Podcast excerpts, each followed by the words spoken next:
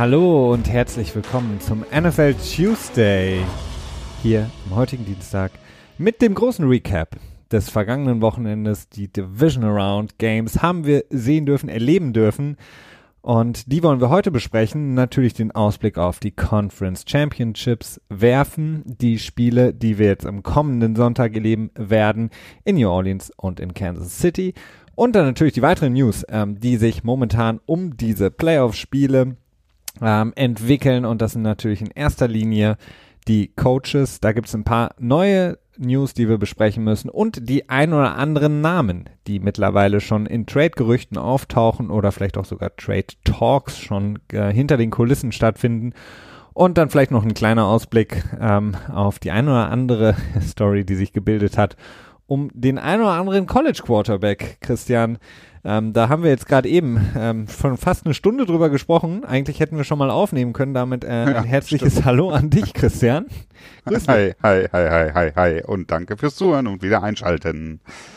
Genau, ähm, darüber, ähm, ja, Murray, der sich für die NFL jetzt entschieden hat äh, und nicht. Ja, noch nicht ganz offiziell, ne? Das, er hat sich jetzt quasi nur erstmal für den Draft angemeldet quasi, aber kann halt äh, nach wie vor immer noch raustroppen. Ne?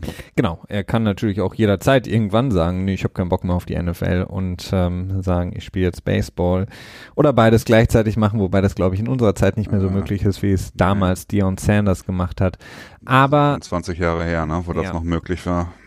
Genau, aber das ist vielleicht interessant. Vielleicht kriegen wir es nachher noch unter. Viel interessanter natürlich die Spiele, die wir erleben durften. Vier waren es an der Zahl. Die Colts, Chiefs, Chargers, Patriots, Eagles, Saints und die Cowboys, Rams. Ähm, ja, die, wenn man so will, Conference-Finalspiele sind da. Wir wissen jetzt, wer gegen wen antritt und ein wenig unüberraschend ist es, dass es der erste und der zweite Seed aus beiden Conferences sein wird, die ähm, jetzt um das Recht kämpfen werden am kommenden Sonntag in Atlanta im Super Bowl stehen zu dürfen, dann in, wann ist das? Zweieinhalb Wochen, ne? Bis äh, wir, ja. Genau. Genau. Und wir haben alles erlebt eigentlich. Also Underdogs in äh, einigen Spielen, äh, natürlich die Colts und die Eagles zu nennen. Wir hatten ein, ähm, ja, man kann schon fast ein Schneespiel nennen, auch wenn es dann so ein bisschen aufgehört hatte zu schneien, leider so, in äh, Kansas City. Blowouts und sehr, sehr enge Spiele, zumindest dann am Sonntag hatten wir beide an der Zahl. Und ein Spiel in LA, bei dem man nicht ganz immer wusste, wer jetzt das Heimteam ist, aufgrund der vielen Cowboys-Fans. Ähm, fangen wir an, Christian. Vielleicht machen wir es heute mal ähm, ein bisschen anders herum und sprechen erstmal über das Spiel, was wir als letztes gesehen haben, was vielleicht ähm, bis zum Schluss das Spannendste war von allen Spielen und äh, mit dem größten, wenn man so will, heartbreaking Moment geendet ist. Die Niederlage des amtierenden Champions in Philadelphia Eagles, ihre Underdog-Story konnten sie nicht weiterschreiben, ihr Märchen konnte nicht weitergehen, denn die New Orleans Saints haben das Spiel durch die Interception von Latimore dann beendet. Ja, interessanterweise. Ähnlich wie es auch fast gestartet ist, denn Latimore hat, naja, nicht das komplette Spiel mit einer Interception gestartet, aber relativ im ersten Quarter, was glaube ich, hatte die erste Interception gefangen. Die äh, ging mehr auf Nick Foles als dann die letzte, die das Spiel dann quasi fast besiegelt hat. Denn dafür konnte er nichts, da ist äh, mehr oder weniger einzig und allein Jeffrey dran schuld. Vielleicht allerdings auch ähm, der Coach der Eagles, denn ähm, ja, ich weiß nicht genau, was das sollte. Warum ist man dann noch schnell zu Line gerannt und hat dann noch so ein Play runter äh, oder reinwürgen wollen? Würde ich jetzt mal nennen, denn äh, die Two-Minute-Warning war eigentlich so gut wie da und äh, es war noch genug Zeit da an der, an der Saints 27-Yard-Linie und noch äh, zwei Minuten zu spielen mit einem Timeout. Das reicht völlig aus, dass man überhaupt nicht in Zeitproblem war. Ich weiß nicht genau, ob das dann vielleicht, tja, ob er das nicht zurückhaben wollte. Ja, das, das hat mich auch sehr gewundert, weil sie brauchten, ähm, sie lagen sechs Punkte zurück, hatten im Grunde genommen alles in der Hand, haben den Drive gut gestartet. Die Eagles hatten dann auch noch den Roughing the Passer Call, hm. ähm, plus 15 Yards, waren in, äh, schon auf äh, Seite der New Orleans Saints, hatten im Grunde genommen alles in der Hand. Der Drive lief gut. Warum man dann ähm, nicht gewartet hat, bis die Two-Minute-Warning ähm, ertönt und man sich quasi noch mal ein bisschen sammeln kann, noch mal den nächsten Spielzug genau durchsprechen kann ähm, habe ich nicht verstanden. Vor allen Dingen, ähm, gut, hätte Jeffrey den Ball gefangen, würden wir darüber wahrscheinlich gar nicht mehr sprechen. Ja, das stimmt. Der Ball war, das war ein perfekter Wurf von Nick Foles. Ähm, Jeffrey, ähm, der ja noch vor ein paar Wochen gesagt hatte, er ist der mhm. Receiver mit den besten Händen in der Liga, lässt den Ball komplett durch seine Hände durchrutschen. Und Latimore hat dann damit das Spiel besiegelt für die Saints. Trotzdem natürlich fraglich, warum man sich da nicht ein bisschen mehr Zeit genommen hat. Ähm, ich ich habe es auch nicht so ganz verstanden. Ähm, für Philly extrem bitter, obwohl sie das Spiel mit 14 zu 0 gestartet haben mhm. und man so ein bisschen das Gefühl hatte, sie könnten es auch gewinnen. Ähm, denn die ersten Drives von ihnen, sowohl in der Offense als auch in der Defense, sahen so aus, als könnten sie zumindest ähm, New Orleans besser in Schach halten, als es in der Regular Season der Fall war. Definitiv. Also ich hatte auch gedacht, äh, bis zu dem Moment, wo die Interception dann kam, wo meines Erachtens äh, Nick Foles den Ball deutlich unterworfen hat und äh, Thailand Zach Ertz sich auch nicht unbedingt besonders stark angestrengt hat, quasi die Interception zu vermeiden. Wenn die nicht gewesen wäre, wenn jetzt da, naja, ein Fico bei rausgekommen wäre, dann wäre, glaube ich, für mich so der Moment gewesen, wo ich gedacht hätte, so, okay, das Game sieht so ein bisschen vorbei aus. Denn bis zu dem Zeitpunkt haben die Saints offensiv auch wirklich nichts hinbekommen. Äh, der erste Drive direkt mit der Interception äh, geendet, der zweite Drive äh, three and out, der dritte Drive, ähm, naja, ein bisschen erfolgreicher, aber auch mit einem Punt geendet. Äh, da war nicht viel zu holen. Und ähm, ich glaube, dass das wäre auch so ein Moment gewesen, wo das Momentum dann so ein bisschen geschiftet wäre und die Saints dann vielleicht auch so ein bisschen, naja, vielleicht nicht mehr so ganz aus dem Loch hätten rauskommen können. Aber so ist es dann gekommen, die Interception ist gekommen und danach ging halt wirklich ja gar nichts mehr. Äh, Im Prinzip, äh, ich glaube, sieben Punts oder sechs Punts in Folge und dann am Ende noch die Interception. Naja, so ist es dann anders gekommen, als wir gedacht haben. Ja, keine Punkte mehr ähm, nach dem ersten Viertel, was extrem ist natürlich äh, für ein Playoff-Game. Ähm, ich glaube, was mich so gestört hat, äh, beziehungsweise was mich ein bisschen geärgert und traurig gemacht hat, einfach war die Tatsache, dass sie den Fake-Punt ähm, der New Orleans Saints nicht haben kommen sehen. Mhm. Ähm, ich, ähm, klar, wer, wer gewinnt, hat immer recht im Sport, aber in dem Moment habe ich nicht verstanden, warum Sean Payton diese extreme Aggressivität an den Tag legt. Sie lagen zwar 14 zu 0 zurück in einem Playoff-Spiel, aber es war extrem früh in einem Spiel. Ähm, sie sind als Nummer 1 Seed eigentlich auch relativ überzeugt von sich und müssen das auch sein. Ähm, dann im eigenen, ähm, in der eigenen, innerhalb der eigenen ähm, Hälfte den Fake Punt ähm, zu, ja, zu callen, fand ich extrem aggressiv von den Saints. Ähm, aber auch ja, sehr, sehr schlecht von den, von den Eagles und das hat mich ein bisschen geärgert, weil ich, ich habe gedacht, man, man hatte natürlich am Fernseher einen, einen doch noch besseren Blick ähm, auf die Formation der Saints und man hat es gesehen und man kennt die Saints, die die ganze Woche über darüber geredet haben in den Medien, okay, wir müssen vorsichtiger sein. Wir dürfen nicht immer zu aggressiv sein. Wir dürfen nicht immer zu viel wollen. Aber unser Mantra ist quasi jedes Mal, wenn wir den Ball haben, wollen wir bis in die Endzone und deswegen gehen wir häufig für den über den vierten Versuch. Deswegen machen wir eben die äh, Fake Punts etc. pp.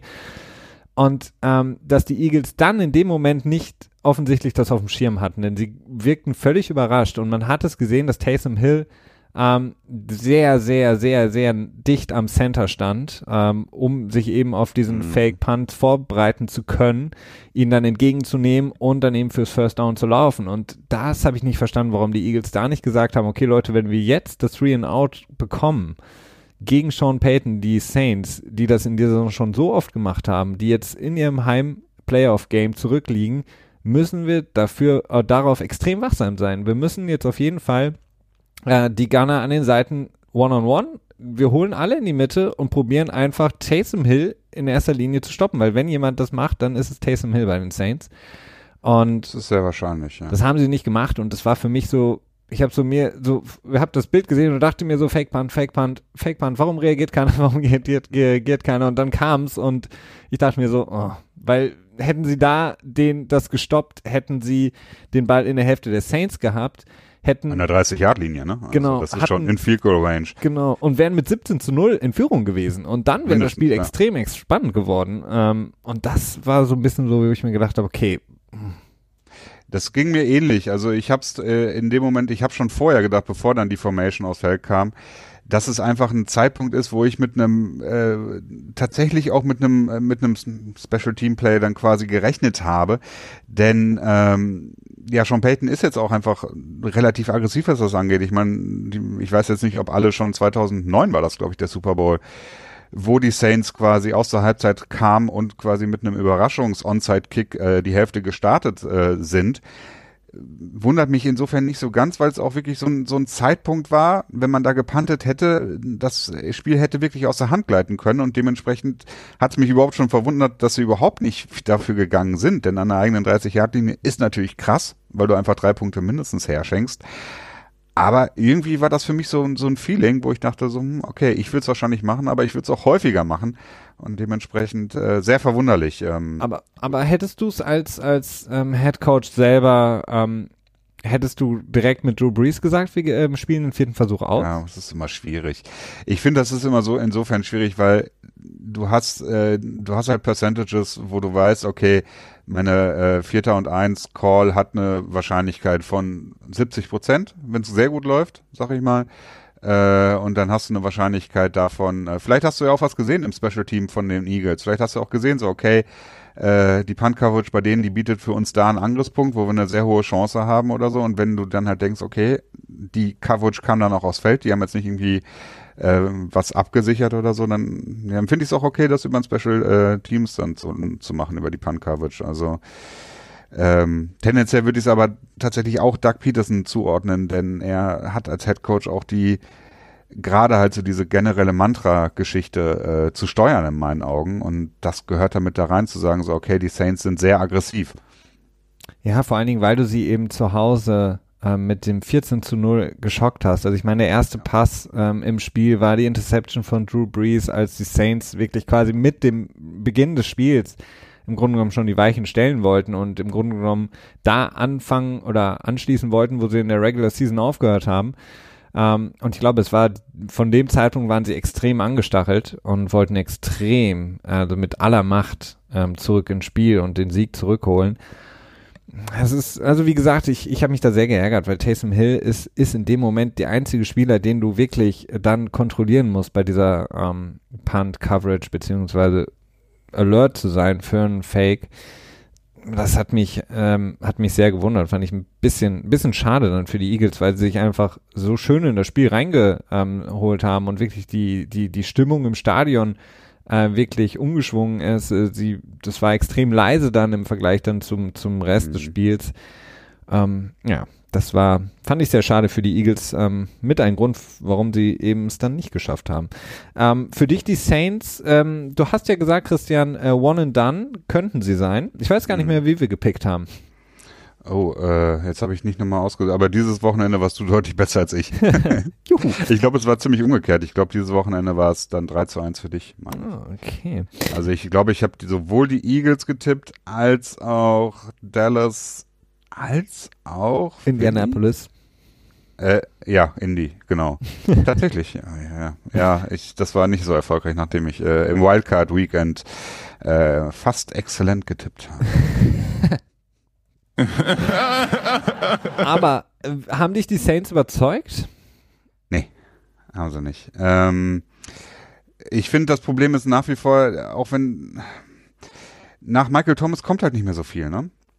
Im Passing Game. Ja. Das ist so ein bisschen das Problem, das ich sehe. Also sie verteilen das zwar, wenn es gut läuft, verteilen sie es zwar immer ganz gut. Du hast mit Ted Ginn, der äh, ja auch äh, ein bisschen mehr, hat er nicht sogar auch eine DPI gezogen? Oder vertue ich mich da jetzt? Weißt du das noch? Ja, hatte er. Defensive Pass Interference. Ähm, es ist mir ein bisschen zu wenig und Michael Thomas, irgendwann muss ja der Moment kommen, wo er dann wirklich aus dem Spiel relativ rausgenommen wird und dann weiß ich nicht, was danach so viel kommt. Ne? Und das ist so ein bisschen die Schwäche, die ich sehe. Ja. Ja, vor allen Dingen ähm, gab es genug, es gab genug Tape, ähm, um äh, einen Gameplan zu entwickeln, äh, vor allen Dingen gegen, gegen Michael Thomas. Also insgesamt ähm, äh, Schwartz hat einen sehr guten Gameplan äh, gehabt, um mhm. das Spiel zu starten. Ähm, ich glaube, sehr, sehr überraschend auch, ähm, was die Eagles gemacht haben, gegen, ähm, was die Saints nicht wirklich erwartet hatten. Aber dann, ähm, naja, ist das so ein bisschen zusammengebrochen und hat eigentlich Thomas durch die eigenen Reihen laufen lassen, wie nach völlig nach Belieben. Und ähm, ich meine, die Panthers haben es gezeigt, wie man es machen kann. Dallas Cowboys haben es gezeigt, wie man es machen kann.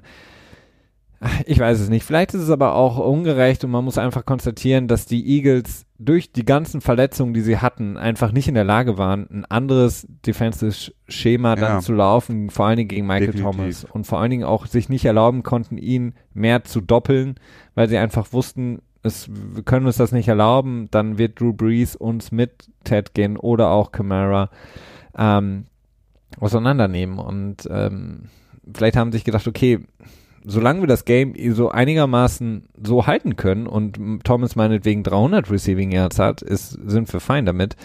Und es hat ja fast geklappt, bis dann eben zur Interception von Nick Foles. Ja, also das ist auch so ein Punkt, wo ich noch sagen würde, okay, man könnte eigentlich offensiv von den Saints oder hätte von den Saints mehr erwarten können.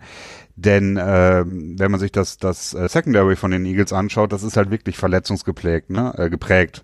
Also das mit Crevon LeBlanc, äh, ich glaube, das ist jetzt ein Superstar. First Year, äh, Superstar. Äh, aber der ist jetzt in seinem ersten, also seinem zweiten Jahr, ne? Also kein Rookie mehr, sondern ähm, äh, First Year Player jetzt quasi.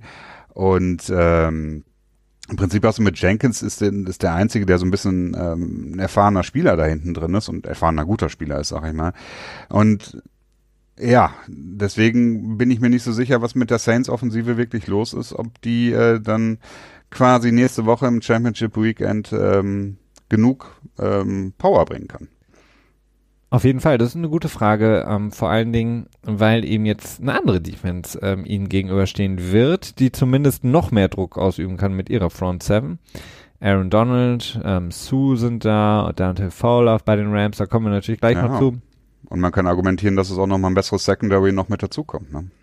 Ja, wobei Marcus Peters sah nicht so rosig aus in dem Regular Season Game. Wir kennen alle noch die ähm, Auseinandersetzung mit Sean Payton. Marcus Peters hat sich natürlich auch schon wieder dazu geäußert und ähm, äh, unter anderem Murray Cooper so ein bisschen äh, ja, unter den Bus geworfen, aber freut sich natürlich auch aus Wiedersehen mit Sean Payton, der ihn ja und das, ähm, naja, sollte man bei Marcus Peters nicht machen. Ähm, da schlägt sein Oakland-Stolz dann durch, äh, ihn ja öffentlich ähm, sozusagen ein bisschen schlecht gemacht hatte, als er sagte, ja gut, als, als wir Thomas auf Marcus Peters hatten in der Regular Season, wussten wir einfach, das ist unser Matchup. Ähm, da werfen wir jetzt immer hin, weil der kann es nicht so richtig. Und ähm, mhm. das äh, ist natürlich bei der Chain Gang da bei Keep Leap und Marcus Peters nicht so gut angekommen. Werden wir sehen, wie das laufen wird. Ich habe noch eine Frage, Christian, ähm, um das so ein bisschen abzuschließen. Ähm, Nick Foles hat mal wieder, naja, für Philly zumindest den Traum am Leben gehalten, beziehungsweise überhaupt erstmal hat träumen lassen, dadurch, dass er wirklich in den Playoffs mal wieder gut gespielt hat. Du hast die Interception angesprochen, die erste zumindest, die ja nicht gut war, aber ansonsten hat er im Spiel gegen die Chicago Bears sehr gut gespielt, jetzt auch gegen die Saints gut gespielt, ähm, hätte ähm, das Spiel noch gewinnen können. Und ähm, jetzt stellt sich die Frage natürlich, was machen die Philadelphia Eagles mit Nick Foles, der, ähm, wenn das Liga-Jahr startet, ich weiß gar nicht, ist das 12.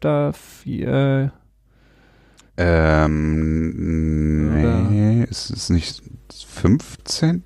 Naja. 17. glaube ich. Okay. Ja, dann, wenn der Super Bowl vorbei ist, dann haben wir die ganzen Daten auch wieder drin.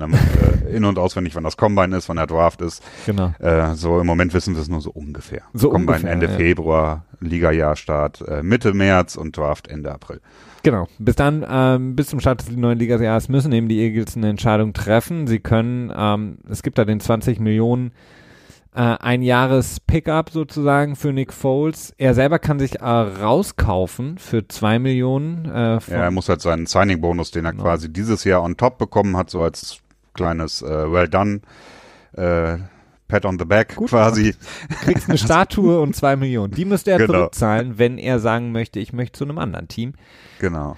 Jetzt ist die Frage, ähm, gut, ähm, man hat Carson Wentz, der sich jetzt im, in zwei aufeinanderfolgenden Jahren so verletzt hat, dass er die Saison nicht zu Ende spielen konnte, hat äh, nach seinem MVP-Jahr im Jahr davor dieses Jahr nicht unbedingt zur alter Stärke zurückgefunden und Nick Foles hat ihn so ein bisschen in den Schatten gespielt. Es gibt viele, viele Berichte aus dem Lockerroom, dass er Nick Foles ein sehr, sehr viel ähm, Spieler hinter sich hat. Ähm, ich will nicht unbedingt von verschiedenen Lagern sprechen, aber es gibt viele Spieler, die eben Nick Foles den Rücken stärken.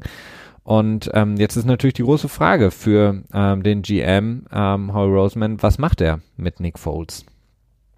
Was ja gut, ich meine, grundsätzlich hängt es erstmal davon ab, ist Nick Foles bereit, als Backup weiterzuspielen? Denn ich kann mir nicht vorstellen, dass man, dass man ihm die Schlüssel in die Hand gibt für das Team und sagt, okay, nee, du bist jetzt unser Franchise Quarterback und wir traden äh, Carson Wentz weg. Denn zum einen ist das Trade Value von Carson Wentz äh, im Moment nicht das höchste, also es ist immer noch sehr hoch, das würde ich gar nicht bestreiten und es ist auch alles sehr machbar, würde ich sagen. Aber ähm, er kommt jetzt aus zwei Saisons, wo er die er verletzt beendet hat. Und das ist jetzt nicht unbedingt was, äh, wo dann alle hier schreien unbedingt.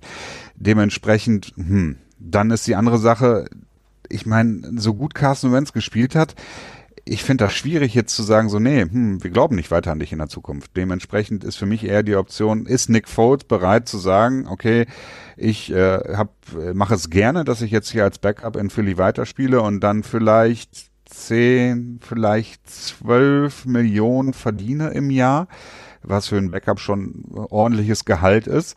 Ähm, oder er sich sagt, nee, ich möchte tatsächlich nochmal die Füße ins Wasser halten und gucken, wie es in der Free Agency aussieht, denn ja, ich kann mir durchaus vorstellen, dass er so einen zwei, drei Jahresvertrag mit um die 20 Millionen in diesem typischen äh, Tannehill Niemalsland, Tannehill, Brock Osweiler, Andy Dalton Niemalsland quasi, also in dem Bereich natürlich ein bisschen angepasst an, an die Inflation des Salary Caps, ähm, also dann so bei 20 Millionen pro Jahr landen könnte. Und das ist einfach die Frage meines Erachtens, was will Nick Foles? Ne? Ist er bereit zu sagen, ich, ich bin als Backup äh, hier zufrieden, ich mache das, was ich hier mache, gerne, ich bin, oder ich will doch mal die 10 Millionen mehr verdienen im Jahr und dann nochmal irgendwo als Starter die Verantwortung übernehmen. Ja, vor allen Dingen können sich die Eagles das leisten, ihn ähm, als Backup. Ja, halt eben, nicht für 20 Millionen. Ja, also nicht, also, also wie weit kann, ist, ist er bereit runterzugehen? Und ähm, sollte das nicht der Fall sein, können sie ihn ja auch immer noch, wenn er sagt, er kauft sich raus, sie können ihn theoretisch ja auch noch franchisen, ähm, was natürlich wenig Sinn macht äh, aufgrund der, der hohen Nummer, aber man könnte dann natürlich nochmal versuchen, mit ihm einen anderen Deal auszuhandeln, der ihn dann wieder tradebarer machen würde für ein anderes Team. Dann ist aber auch wieder die Frage, wel an welches Team würden sie ihn traden, weil er A natürlich äh, von seiner Persönlichkeit her natürlich viel in Philly gemacht hat, ein Fanliebling ist äh, und sie wissen, glaube ich, dass er ein verdammt guter Quarterback ist.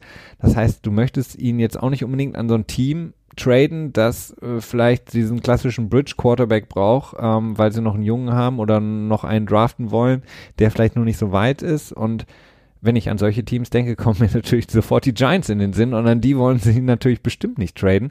Also da gibt es extrem viele Hürden, finde ich, äh, für Philly.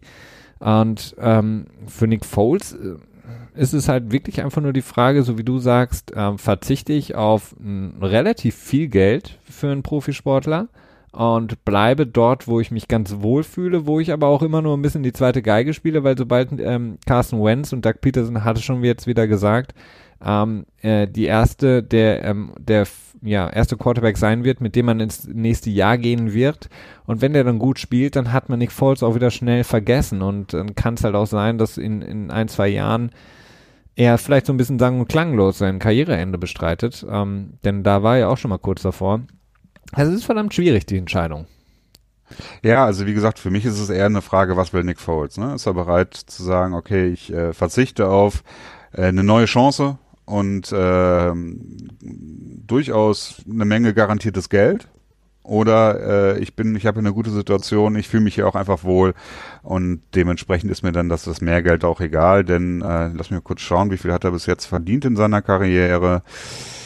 Äh, Nicht so Unmengen. Ähm. Ja, aber das sind schon, ja, das sind schon 32 Millionen, ne? Laut over the cap. Also das ist jetzt nicht so, dass er noch so viel Geld verdienen müsste, dass er Sorgen haben könnte, irgendwann nochmal alles zu verdienen, wenn er sich nicht äh, total äh, ungeschickt anstellt. Das verdient Gruden aber in, in, in zweieinhalb Wochen, ne? ja, natürlich. aber nicht jeder ist Gruden. ah, Christian, dann kommt eine gute Idee. Lass uns doch einen Startbench-Cut mal wieder machen. Ähm, okay. Ich mache hier unsere Startbench-Cut-Musik an. Wenn du die Wahl hast, ähm, einen Quarterback zu nehmen fürs nächste Jahr, nur für ein Jahr, wir reden jetzt mhm. nicht von Franchise, wir reden nicht von Zukunft, whatever. Nur für ein Jahr. Äh, du brauchst einen Quarterback für ein Jahr. Gehalt egal und so weiter, Draftpick und so. Genau, ob du ihn haben kannst mhm. oder nicht. Ähm, rein hypothetisch natürlich alles. Wen nimmst du? Carson Wentz, Nick Foles oder Jimmy G? Jimmy Garoppolo? Nur für ein Jahr. Carson Wentz. Carson Wentz? Ja, hat definitiv das höchste Upside und ähm, Jimmy G, ich bin da so ein bisschen skeptisch. Also ich, ich glaube, dass er durchaus ein fähiger Quarterback ist, aber ich würde ihn im Moment eher wirklich auch in diesem in diesem Niemalsland einordnen und nicht halt in diesem Top-Tier. Und äh, Carson Wentz hat es halt auf jeden Fall schon mal gezeigt. Und gerade wenn es halt auch nicht darum geht, ist er injury-prone? Äh, wie lange kann seine Karriere werden mit einem kaputten Rücken und seinem Spielstil, der dazu vermeintlich einlädt, verletzt zu werden? Dementsprechend, wenn es nur für einen ist, bin ich bei Carson Wentz. Okay. Aber wen, und, wen benchst du und wen cuttest du? Ja, wen bench ich? Also wenn, wenn, du mich fragst, ob ich Nick Foles oder Jimmy Garoppolo, wen muss ich auf die Bank setzen, gibt es auch nur eine Antwort. Ich bin, ich bin gerade irritiert. Aus, die, aus dir spricht der blanke äh, New England Patriot Hass, dass Jimmy G äh, weggegangen ist. Naja, das hat damit eigentlich gar nichts zu tun. Ich, ich Warum hat er nicht einfach auf äh, 120 Millionen Dollar verzichtet und hat gesagt, hey Patriots, ich bin auch gerne eurer Backup-Quarterback für die nächsten fünf keine Jahre. Ahnung, keine Ahnung, wie lange Tom Brady noch spielt, aber ich spiele für drei Millionen, ich setze mich hinten auf die Bank. Gib mir das Veteran Minimum. Es ist mir genau. eine Ehre, einfach nur hier zu sein. Ja so wie es Al Davis immer sagt, ne? Es genau. ist ein Privileg für die Raiders zu spielen. ja, nee, äh, nein, aber Nick Foles muss natürlich, das ist, Nick Foles ist der, man könnte sagen, der perfekte Backup. Also, es gibt es einen besseren Backup-Quarterback als Nick Foles? Nee. Und du, du cuttest Jimmy GQ. Ja. Wow. Ja. Wow. Wenn wir über Jimmy GQ reden, kommt einem natürlich sofort ähm, die schillernde Metropole Los Angeles in den Sinn, dort wo Jimmy GQ gerne mal essen geht mit äh, ja, so ein paar Leuten. ähm, reden wir mal, Christian, über ein weiteres Spiel, denn wir haben noch ein paar Spiele, die wir besprechen müssen. Stimmt, ja. ähm, die Cowboys waren zu Gast bei den LA Rams. Wie gesagt, ich hatte es angesprochen, es war teilweise schwierig zu sehen, ähm, was ist das Heimteam, weil extrem viele Cowboys-Fans da waren. Ähm, dieses Problem haben die ja, Los Angeles-Teams ja generell momentan noch ähm, und ähm, die Rams haben aber das Spiel dann sportlich auf jeden Fall dominiert. Ähm, die Cowboys waren nach dem Touchdown zu Murray Cooper, ähm, der übrigens ja da Marcus Peters mal wieder geschlagen hatte, ähm, sah das sehr, sehr gut aus für die, für die Dallas Cowboys. Also wirklich, dass sie über Dak Prescott das Passing Game ähm, die LA Rams ähm, besiegen könnten. Ähm, haben das aber dann nicht durchziehen können und die Rams haben dann mit ihrer sowohl ähm, Defensive Front als auch mit ihrer O-Line das Spiel komplett dominiert und konnten das Laufspiel mit Ezekiel Elliott ausschalten und das eigene Laufspiel, ähm, ja, damit dominieren die gegnerische Defense. Ja, in der Tat. Also Dak Prescott hatte irgendwie nicht das beste Spiel gehabt, äh, war fünf äh, Completions bei neun Versuchen und davon nur eine für eine Conversion und ähm, dritter und vierter, glaube ich, auch mit dabei. Ähm, nicht wirklich optimal. Ezekiel Elliott ist überhaupt nicht ins Spiel gekommen. Ich glaube insgesamt unter 50 Yards insgesamt. 47 oder? Yards, ein Touchdown, ja, bei 20 äh, ähm, Ja, okay, und dann nochmal 19 Yards äh, durch das Passspiel. Äh, ja, ich meine, wenn äh, Elliott einen schlechten Tag hat, beziehungsweise aus dem Spiel rausgenommen wird, dann ist es, glaube ich, schwierig zu argumentieren, dass die Dallas Cowboys überhaupt ein Spiel gewinnen können, oder? Ich meine, sie haben jetzt mit dem Murray Cooper äh, natürlich ihren Heilsbringer gefunden, der nach Des Bryant das X in die Höhe werfen kann. Und mit Michael Gallup einen vielversprechenden Rookie, der, wo ich gespannt bin, was er, was er in den nächsten Jahren wird machen können, denn er hat echt ein schönes erstes Jahr gehabt.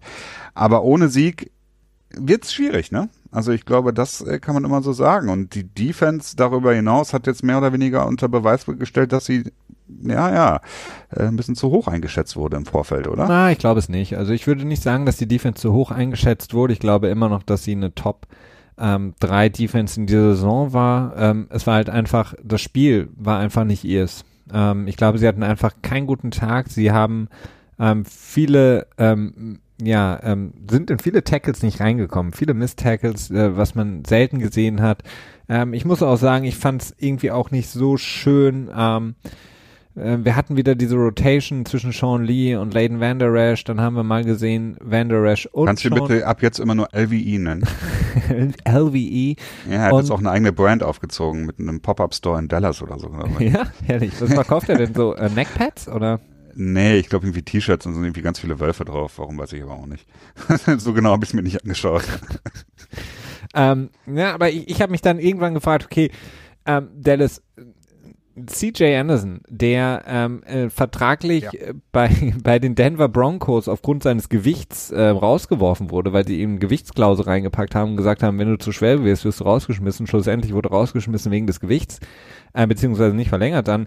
Ähm, der bei zwei Teams war, äh, nie den äh, dann nochmal an seine glorreichen Zeiten mit Peyton Manning anschließen konnte, dann auf einmal jetzt bei den ähm, Woche 16, glaube ich, bei den Rams auftaucht ihnen hilft, quasi ihren Spot in, im Playoff-Rennen zu festigen und dann in diesem Playoff-Spiel so großartig auftrumpft, zusammen mit Gurley, beide über 100 Yards, habe ich mich irgendwann gefragt, okay, Chris Richard, ähm, wann anstatt Sean Lee oder Leighton Vanderish oder Smith, probier's doch mal mit allen dreien, habe ich mich irgendwann gefragt. Also deine Front, deine reine Front schafft es nicht und wird von der O-Line von den Rams einfach hin und her geschoben.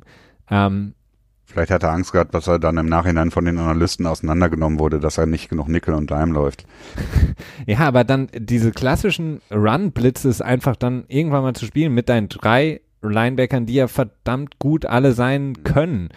Klar ist es nicht deren Schema und haben sie die Saison auch nicht gemacht, aber irgendwann habe ich mir gedacht, okay, das ist ein Playoff-Spiel, ähm, mach irgendwas anderes. Weil im Grunde genommen haben die Cowboys und sie hatten einfach einen scheiß Tag. Ich glaube immer noch, dass es eine verdammt gute Defense ist, auch für die kommenden Jahre, aber Sie haben einfach ihren Stiefel durchgezogen und die Rams haben mhm. sich gesagt, wow, ähm, okay, dann laufen Danke. wir weiter. Unsere ähm, Stretch Plays und ähm, ihr lauft hinterher.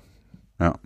Ja, nee, definitiv. Äh, ich habe jetzt im Nachhinein auch noch was gehört, dass irgendein ähm, Ram-Spieler gesagt haben sollte, dass sie ziemlich genau wussten, wann die Blitze kommen und wann eben nicht. Also dass sie quasi bis zu einer gewissen Art und auf eine gewisse Art und Weise die das Defensive Play Calling ja, ja, so, das war auch direkt das, was ich so gedacht Jetzt habe. Jetzt wissen wir es ja endlich, warum Sean McVay immer so lange mit oh, Jared Goff kommuniziert, ja. weil er von der Tribüne, von dem, der mit dem ah. Fernglas da sitzt, die Signale von den Cowboys ab.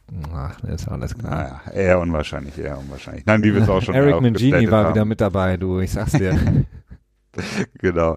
Nein, Scherz beiseite. Also kann natürlich sein, dass sie es in einigen Situationen wussten. Also ich könnte mir vorstellen, bei vier, fünf Snaps oder so, dass man sowas dann mit im Laufe des Spiels rausbekommt, aber ich glaube nicht, dass es viel, viel mehr war. Ich habe die genaue Quote auch leider nicht, äh, nicht äh, mir rausgeschrieben, hätte ich vielleicht mal machen sollen. Aber ich wusste auch nicht, dass es äh, erwähnt wird im Podcast hier. hier wird alles aber schon, Christian, du musst auf alles vorbereitet sein. Also das ist naja, auf alles kann, ich, alles kann ich nicht vorbereitet sein. Ah. Das ist nicht möglich. Das ist nicht möglich. Nein, aber es ist schon erstaunlich, dass, ähm, tja, im Prinzip, wie viele Yards Rushing dann insgesamt? Also, pfui.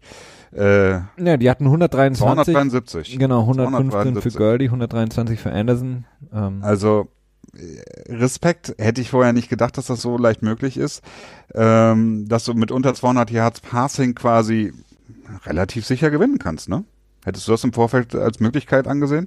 Nee, überhaupt nicht. Vor allen Dingen, weil ich einfach gedacht hatte, dass die Stärke von Dallas einfach ähm, sein wird, Todd Gurley, der jetzt auch noch nicht so lang wieder zurück ist nach den Verletzungen, einfach, dass sie ihn in Schach halten können ähm, genug ja, in Schach halten dann einen Monat ausgesetzt, ne? Also genau, und schon ich, ich hätte auch natürlich sein können, dass er irgendwie ein bisschen Rost ansetzt oder so, aber davon war nichts zu sehen. Und CJ Anderson hat ein gutes Spiel gemacht, aber hat natürlich auch Lücken gehabt, ne? Ja, aber ich hätte auch vor dem Spiel niemals gedacht, dass CJ Anderson in der Lage sein könnte, wirklich ähm,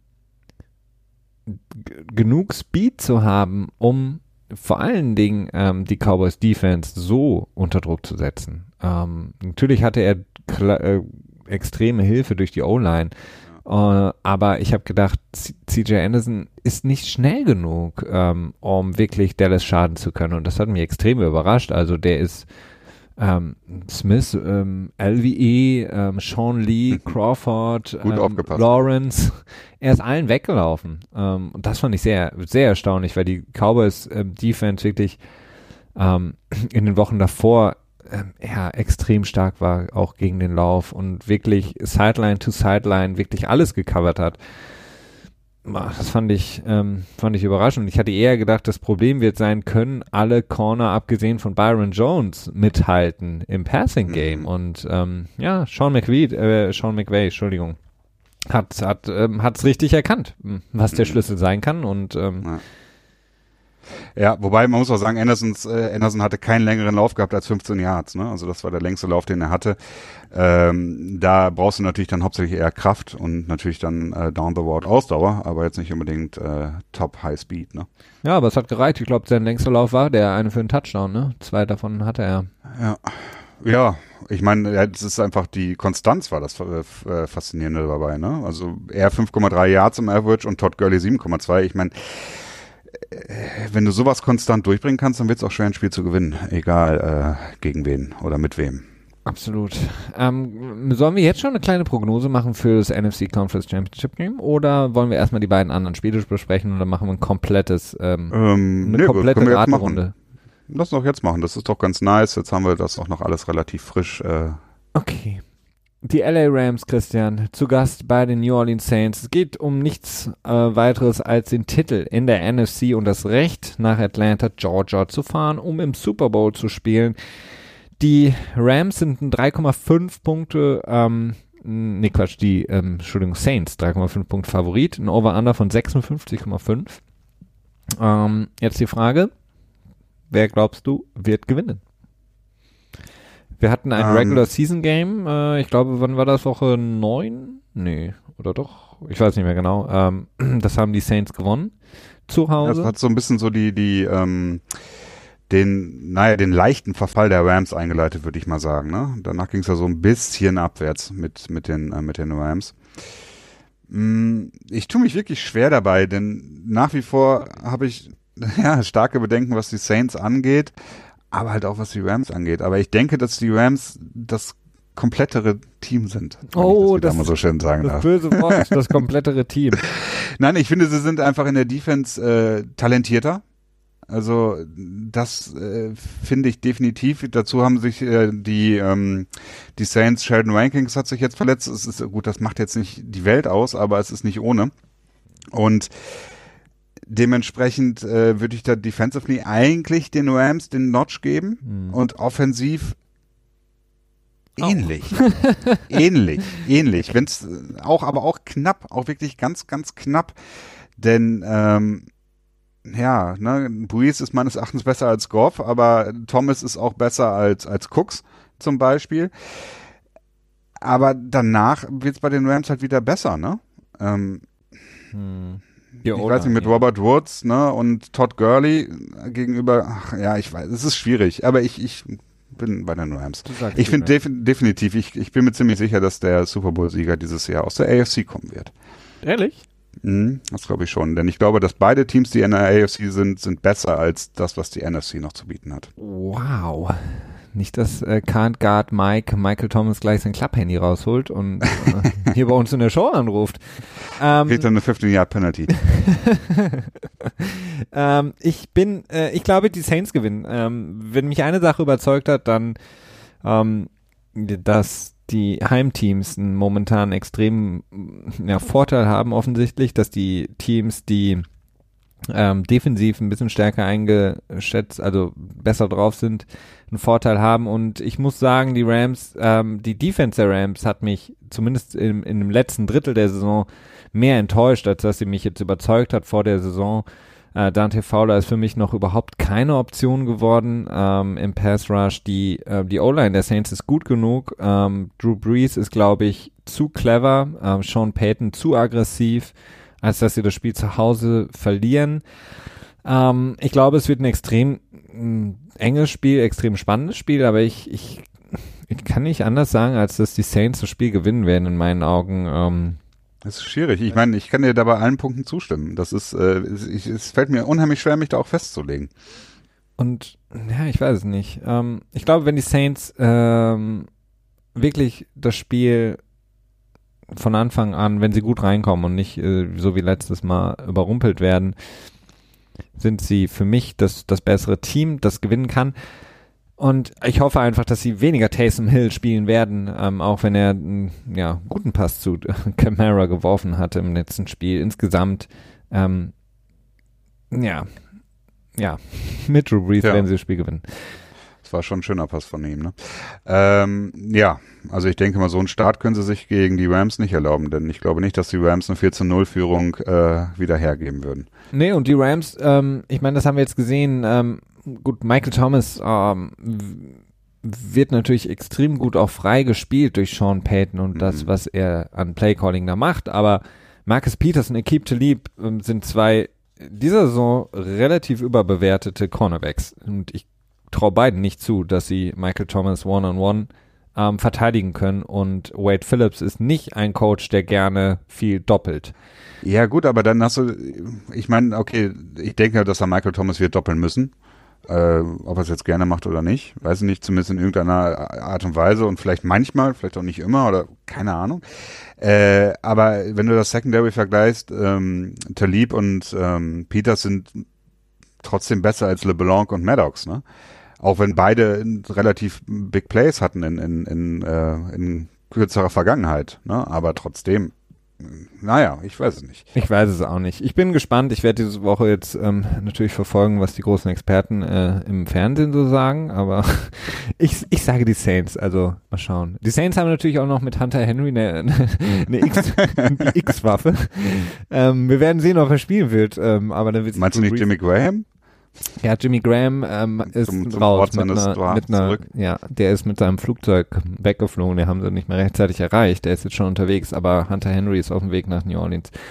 Ähm, okay, dann ähm, kommen wir kommen wir mal zur AFC, äh, Christian, und besprechen die Spiele, die dort waren. Fangen wir vielleicht an, ich weiß gar nicht, mit äh, ich, warte, ich, ich gebe dir die, die Auswahl. Ähm, fang doch bitte an mit dem Spiel, was ähm, knapper war.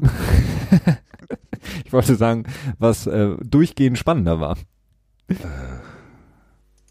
Ja, gut, das, das, ich glaube, Indy hatte größere Chancen zurückzukommen als, als die Chargers, ne? Ja, wahrscheinlich. Äh, Dann fangen wir damit auch, an. Wenn auch, wenn es auch da nicht wirklich wahrscheinlich war, ne? Aber das, äh, ja, das ja. Spiel der, der, der Colts äh, bei den Kansas City Chiefs 31 zu 13 verlieren sie auch da die Cinderella, Story ähm, der Colts, ähnlich wie bei den Eagles, ähm, kommt zu einem Ende. Verlieren gegen den First Seed in der jeweiligen Conference. Patrick Mahomes unter 300 Yards, Andrew Luck und äh, unter gerade mal so 200 Yards geworfen. Das Running Game von den Colts nicht existent, unter 100 Yards. Ähm, dafür aber Williams von den Kansas City Chiefs mit über 100 Yards und einem Touchdown. Ähm, naja, die Kansas City Chiefs haben in erster Linie in ihrer Defense überzeugt. In meinen Augen. Ja, ähm, das ist ja schon interessant. Also der Pass, also die Defensive Line ist halt wirklich zum richtigen Zeitpunkt da gewesen. Ne? Ähm, die ganze Saison war es irgendwie die schlechteste Defense der Liga und alle haben darauf gewartet, ob Eric Berry noch zurückkommt und das Ganze vielleicht noch ein bisschen, ähm, äh, jetzt fällt mir das deutsche Wort nicht ein, ähm, festigen kann. Hm, äh, er ist irgendwie immer, immer noch mal wieder rein, mal wieder raus, mal wieder rein, mal wieder raus. Dann fängt er mal wieder eine Interception, aber eigentlich spielt er nicht viel. Er hat immer noch seine Probleme mit seiner äh, Heel Injury, also Ferse, sprich äh, Achilles. Ja, und Running Backs äh, finden sie, die laufen können. Ne? Damian Williams mehr oder weniger aus dem Nichts heraus und ähm, ja, hätte man so im Vorfeld nicht gedacht. Ne? Nee, also es ist natürlich da auch ein äh, klassischer Fall von Schemata, was sie laufen. Da sieht jeder Running Back relativ gut aus, glaube ich. Ähm, da könntest du. Es ist auch einfach verdammt schwierig in so einer Offensive, die so viele Möglichkeiten bietet. Ne? Da ja. Äh, entstehen halt zwangsläufig irgendwo Löcher. Absolut. Und äh, wenn du gegen Kansas City spielst, ähm, glaubst du, glaube ich, auch, ähm, gut, wenn, wenn Williams 126 oder von mir aus auch 186 Yards erläuft, so be it. Also, ähm, dann, dann damit kannst du leben. Ähm, du willst einfach Tyreek Hill, Travis Kelsey, Sammy Watkins irgendwie in Schach halten und wenn sie dann laufen, kannst du damit leben. Also gib ihnen das, was sie eigentlich am wenigsten gefährlich macht und das ist eben das Laufspiel und verhindere diese 30, 40, 50 Yard Plays äh, von jetzt auf gleich und ähm, das haben sie ja eigentlich ganz gut gemacht, die Colts. Ähm, und ich glaube auch jedes Team, das nach Kansas City in ein Playoff-Spiel fährt und ähm, man würde vorher sagen, ihr kassiert 31 Punkte, würden sie sagen, okay, damit kann ich leben. Ähm, denn 31 Punkte kann man auch selber erzielen gegen die Defense mhm. der Chiefs, aber eben nicht in dem Spiel. Vielleicht waren es ein bisschen die Umstände auch. Ähm, ich weiß es nicht. Adam Vinatieri, der übrigens äh, resigned werden soll. Ähm, auch nicht. Ich habe nur mitbekommen, dass sie sich unterhalten, aber noch nicht, dass die Colts auch wirklich Interesse haben, ihn wieder unter Vertrag zu nehmen. Das habe ich noch nicht gehört. Also ich habe gehört, dass es ein starkes beidseitiges Interesse gibt, oh, ja. daran ähm, das Ganze noch weiterzuführen. Der 46-jährige Kicker, Place Kicker, soll weiterhin ähm, spielen und er hat auch sehr, sehr große Lust und warum auch nicht. Ähm, ja, äh, die, die Kansas City Chiefs haben halt einfach das gemacht, was ähm, beispielsweise die Texans einfach nicht geschafft haben in der Woche davor gegen die Colts, nämlich die Zonenverteidigung von den Colts, die die ganze Jahr übergelaufen sind, einfach zu attackieren. Um, und nichts ist besser, als wenn man einen verdammt athletischen Tight End hat, der genau diese Zone attackieren kann. Um, ähm, und das haben sie mit Travis Kelsey, der für 108 Yards, ähm, ja, die wichtigste Anspielstation mal wieder war für Patrick Mahomes, der gar nicht besonders sein musste in diesem Spiel, auch nicht besonders war, aber eben mit ähm, Travis Kelsey zusammen den Unterschied gemacht hat dann. Ja, vielleicht eines der schlechtesten Spiele von Mahomes im ganzen Jahr, ne? Auch wenn es jetzt wirklich kein wirklich schlechtes Spiel war. Also 278 Yards, äh, 10 Yards im Average. Es ist jetzt, es ist jetzt nicht unbedingt furchtbar, ne? Aber es ist auch nicht gut. Nee, das ist nicht gut. Ähm, vor allen Dingen halt keine Interception, das ist halt der Trick, ne? das ist der, das ist der große Trick. Und auf, ja, auf, der, auf der Seite der Defense natürlich, ähm, klar, die Ford, äh, Justin Houston, die sind natürlich extrem wichtig für das Team und haben auch ein verdammt gutes Spiel gemacht. Ich glaube, Justin Houston hatte zwei Sacks, die Ford einen Sack, wenn ich mich jetzt richtig erinnere. Ich gucke nochmal, ja, äh, genau. Ja, genau. Ähm, genau, alles das, was hatten wir auch schon angesprochen, die D-Line von den Sa ach, von den äh, Chiefs natürlich, naja, ihr äh, wie nennt man's, äh, Punktstück ähm, und auch ein das, was sie wahrscheinlich in der Offseason werden versuchen irgendwie zusammenzuhalten, denn das wird nicht ganz leicht, aber auch darüber werden wir dann zu gegebener Zeit noch sprechen. Definitiv. Ähm, ja, äh, ich, es ist halt auch erstaunlich, ähnlich wie die, äh, wie die wie die Eagles haben die Colts über einen sehr langen Zeitraum im Prinzip keinerlei offensives Lebenszeichen von sich gegeben. Ne? Also im Prinzip die einzigen sieben Punkte aus der ersten Hälfte sind durch den geblockten Punt entstanden, auch direkt. Und äh, danach, gut, dann hat Vinatieri noch ein Field Goal verschossen und noch einen Extrapunkt ver, äh, vergeben. Hat dann am Ende aber auch jetzt nicht mehr so den großen Unterschied gemacht, ob man jetzt mit 17 Punkten zu 31 verliert oder mit 13 ja, ich äh, weiß nicht. Vielleicht hätte das ein bisschen den Flow des Spiels äh, verändert. Das kann natürlich sein, dass es ein bisschen Momentum gibt oder ändert.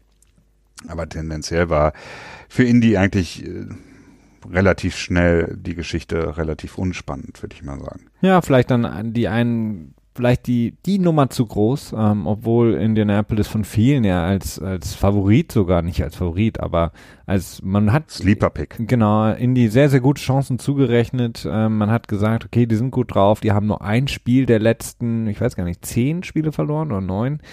Ähm, ja, die haben einen guten Lauf. Im Endeffekt war es einfach viel zu viel. Für ein natürlich auch sehr junges Team, für ein Team, was dann äh, das ganze Jahr lang in einem Dome gespielt hat, dann auf einmal raus muss äh, in wirklich unangenehmen Gefilden dann spielen muss in einem, in einem Auswärtsstadion, was vielleicht oder was zumindest viele sagen, das schwerste zu bespielende Stadion ist. Ähm, auf, auf jeden Fall sehr laut. Genau. Ähm, und aber über ihre glorreiche Saison, über die glorreiche Zukunft der Colts haben wir hier schon viel gesprochen und werden das natürlich dementsprechend auch noch weiter tun. Sprechen wir noch jetzt, Christian, über das zweite Spiel in der EFC. Ja, ich will noch einmal, wir müssen noch mal Chris Jones erwähnen. Also auch der hat, äh, auch wenn er im Statsheet nur durch drei ähm, abgeblockte Pässe auffällt, aber ich finde, das ist auch eine Erwähnung wert, denn äh, ein geblockter Pass ist, tja, es ist kein, ist zwar nicht ein Sack, aber es ist ähnlich wertvoll, ne? Ja, absolut. Ähm, sie können froh sein, dass Chris Jones noch in seinem Rookie-Deal ist. Ja, ähm, definitiv. Denn wenn er auch noch nach einem neuen Vertrag fragen würde, wird es verdammt schwer in den nächsten Jahren. Ähm, das Einzige, was die Chiefs in der Defense gut machen, nämlich ihre Front, zusammenzuhalten. Aber er ist auf jeden Fall ähm, für mich der beste Spieler ähm, da in der Defense in dieser Saison.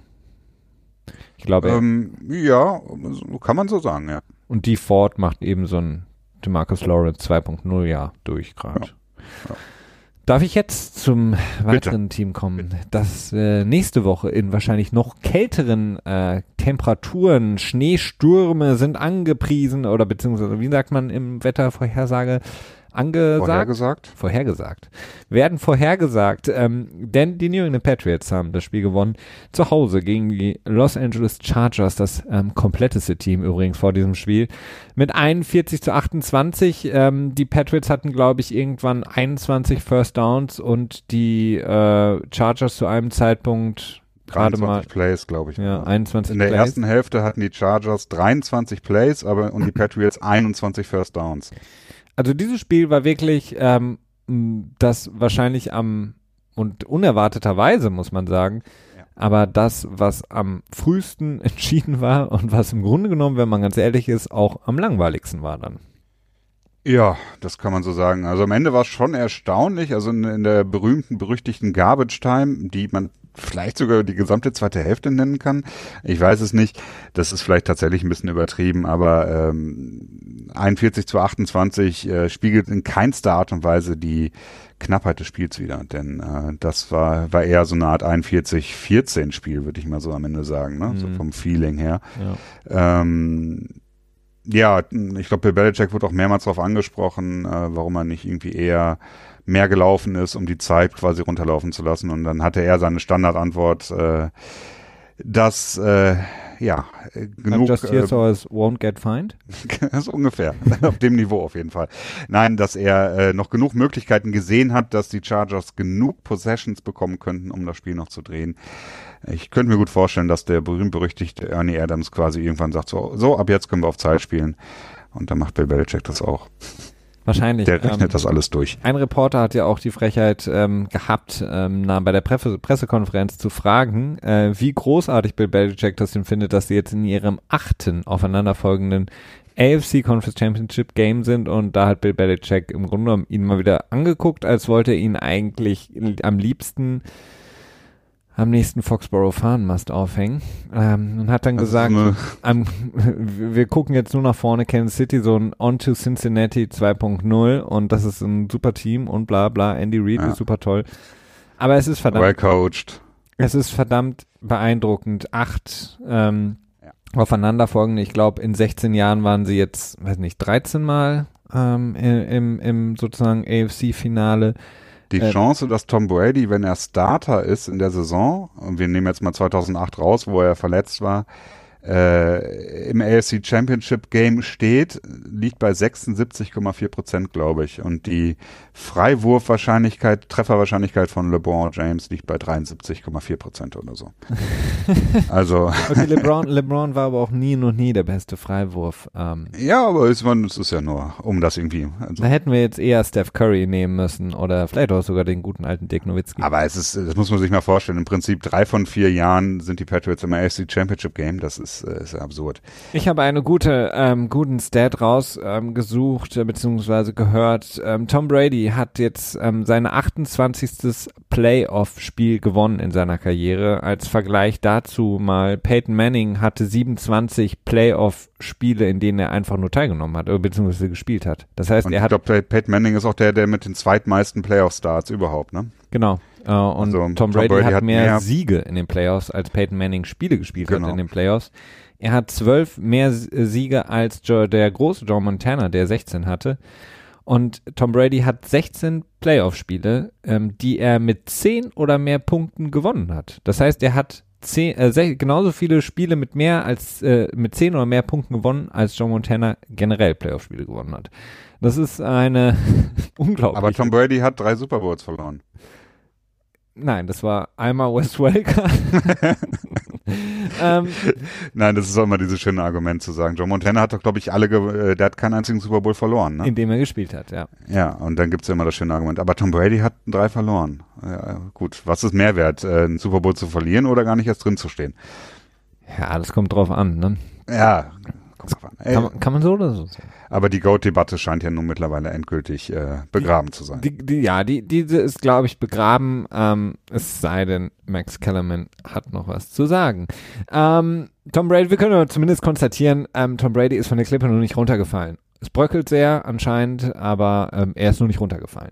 Ja, ich finde, es war wieder ein erstaunliches Spiel, das er ähm, geleistet hat, denn ähm, es ist ja dann im Nachhinein wohl doch rausgekommen über ähm, Websheet, dass äh, Tom Brady tatsächlich eine MCL-Verletzung hatte, wohl, die ihn dann zu den teilweise komischen Performances zum Ende der Saison haben äh, geführt, denn ähm, ja, es sei oft hingefallen und ausgewichen und hat keine Hits einkassiert und so weiter. Scheinbar ist es auf jeden Fall gut zu erklären damit, dass er tatsächlich am Knie verletzt war und hat wirklich einige schöne Bälle geworfen und es war halt nicht mehr dieses uncharakteristische, wo man die Pässe von ihm gesehen hat, die ja ähm, frustriert weggeworfen aussahen, sag ich mal, unnötig. Absolut. Und äh, Tom Brady hat von allen Teams, die jetzt am kommenden Sonntag von den vier Teams, die da stehen werden, äh, was die Offense angeht, das muss man wirklich sagen, schlechteste Supporting Cast um sich herum. Ähm, er hat ähm, die vielleicht schlechteste Offensive Line von allen, obwohl die großartig gespielt haben am letzten Sonntag. Er hat das ähm, vielleicht untalentierteste, auch wenn das jetzt gemeint klingt, Receiving Core, wenn man das eins zu eins immer vergleichen würde. Ähm, ich meine, sein bester Receiver ist ein Siebtrunden-Pick, der College Quarterback war.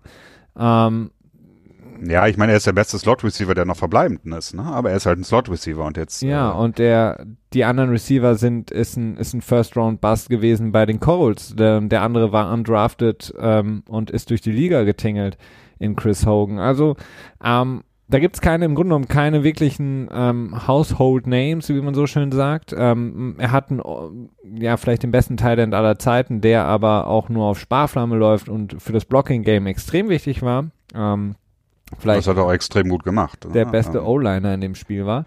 Mit, aber ja. ähm, nichtsdestotrotz, das muss man halt immer konstatieren, dass ähm, er eben mit anderem Supporting Cast unterwegs ist. Ja, aber das Laufspiel, das ist wirklich das, ähm, äh, was, glaube ich, auch der Knackpunkt sein wird für den äh, weiteren Erfolg der Patriots, ob sie wirklich in jedem Spiel ein Laufspiel etablieren können, zumindest ein gewisses Laufspiel. Mhm. Und da bin ich wirklich noch sehr zweifelhaft. Also da glaube ich noch nicht so richtig dran. Äh, denn ich glaube, ohne, ohne 120 Yard Rushing, teammäßig, können die Patriots, glaube ich, die nächsten beiden Spiele für den Fall, dass sie in Super Bowl kommen, äh, nicht gewinnen. Absolut. Ähm, die Chargers auf der anderen Seite wollen wir natürlich auch drüber sprechen. Ähm, wirkte ein bisschen so auf mich, als würden sie uh, für mich unerklärlicherweise versuchen, äh, mit dem, was gegen Baltimore geklappt hat, doch äh, gegen die Patriots zu laufen. Ähm, haben zu spät das dann geswitcht im Spiel und haben gesagt, okay, das funktioniert doch nicht. Gus Bradley hat vielleicht einen Tacken zu spät dann auch in der ersten Halbzeit gesagt, okay, vielleicht müssen wir uns ein bisschen umstellen, was unsere Defense ähm, angeht. Ähm, Im Grunde war es dann aber schon zu spät und auf der anderen Seite Philip Rivers, ähm, naja, ähm, konnte einem sehr leid tun, ähm, der im Grunde genommen dann ab einem gewissen Zeitpunkt nur noch mit den Officials ähm, sich angelegt hat und teilweise auch zu Recht Kritik geäußert hat, aber er auf der anderen Seite auch keine Hilfe bekommen hat ähm, von seiner O-Line oder von seinen Receivern.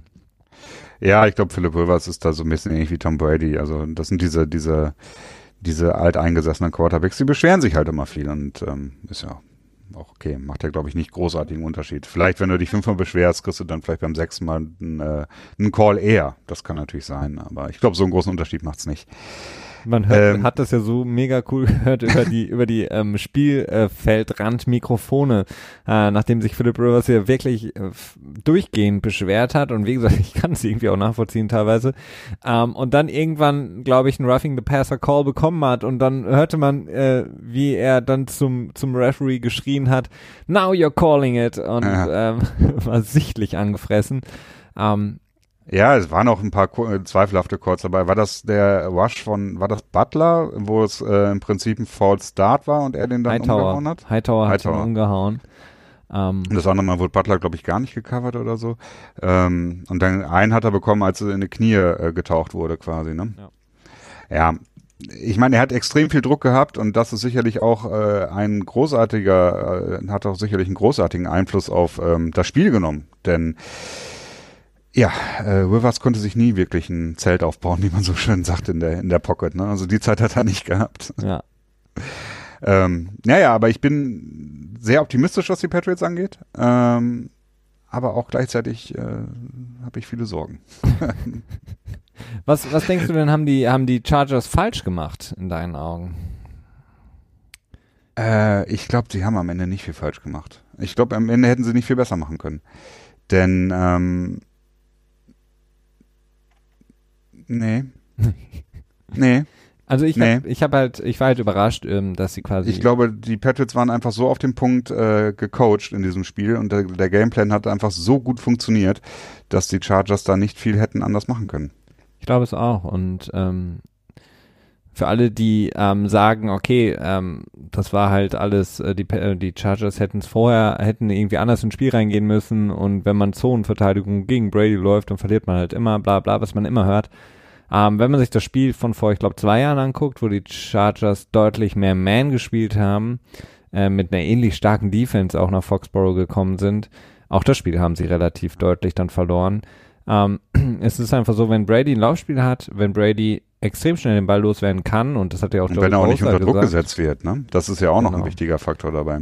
Dann hast du einfach immer ein Problem und ähm, das lief alles perfekt für die Patriots zusammen und die Chargers hatten, glaube ich, zudem auch einfach einen scheiß Tag, muss man sagen. Ähm, da hat nicht viel gepasst, außer dem, ersten Touchdown. Ähm, und man muss halt auch sagen, es ist natürlich auch ähm, regulatorisch etwas schwierig, dass ein Team mit einem deutlich besseren Rekord ähm, aus der Regular Season rausgeht und dann nach Baltimore reisen muss an die Ostküste, dann wieder zurück nach LA, dann wieder nach äh, New England reisen muss, ähm, mit einem, ich weiß nicht, wie hoch der Temperaturunterschied ist, obwohl sie eigentlich über die Regular Season gesehen das deutlich bessere Team waren. Ähm, das ist äh, vielleicht, vielleicht muss man sich dann nochmal Gedanken machen irgendwann mal und sagen, okay, wir nehmen einfach die, wir sortieren nach dem besten Regular Season Rekord und nicht mehr nach, ähm, wenn du Division-Sieger bist, bist du drin und zwar vor einem, der vielleicht Zweiter wird in seiner Division, aber drei Spiele mehr gewonnen hat. Das, ähm, ja, das ist schwierig. Also äh, ich glaube nicht, dass das so schnell passieren wird, denn die NFL ist viel zu stolz darauf, dass halt wirklich dieses äh, Level Playing Field, ne? Und das unterstützt das ja nun mal auch, dass du halt nicht zu viele gute Teams in den Playoffs haben kannst, sondern dass halt immer ein Division-Sieger dabei ist, dass im Prinzip dieser vom Worst to First Fall jedes Jahr eintreten kann, ne? Dass jemand äh, funktioniert halt nicht, wenn du ein Team hast wie die Patriots.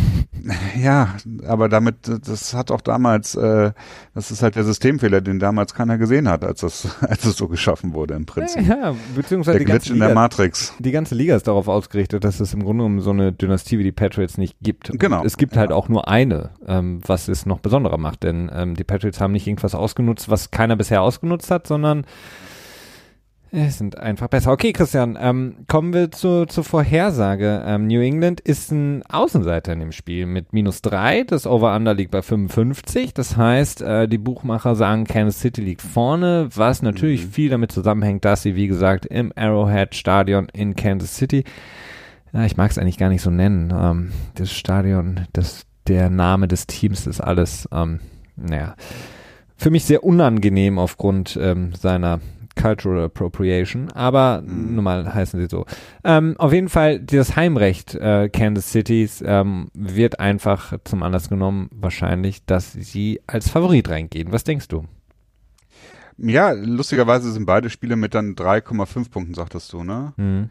Drei, äh, minus drei bei Kansas minus, City. Ja, das sind drei Punkte, sagt man in der Regel so, sind immer die drei Punkte, die das Heim, äh, das Homefield quasi geben. Mhm. Also das Heimteam kriegt meistens so zwei bis drei Punkte immer schon mal gut geschrieben, weil es halt zu Hause ist und nicht auswärts. Ähm, ja, es sagt insofern eigentlich, dass die Buchmacher erstmal davon ausgehen, dass beide Teams mehr oder weniger gleich stark sind, beziehungsweise dass sie gleich viel Geld erwarten von beiden Seiten. äh, ein bisschen vorsichtig muss man ja auch mal mit diesen Money Lines sein.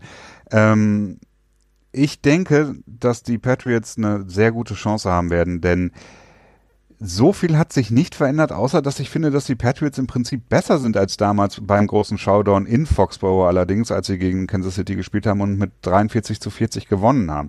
Die Frage wird so ein bisschen, können sie die erste Hälfte defensiv ähm, rekonstruieren, die sie da gespielt haben in der Defensive, denn da haben sie Patrick Mahomes äh, extrem verunsichert mit, mit ähm, Blitzes bzw. No-Blitzes und hatte einige Bälle geworfen, wo man sich im Nachhinein dachte, so, hm, okay, wenn die anders gewesen wären, dann hätte das Spiel wahrscheinlich äh, gewonnen.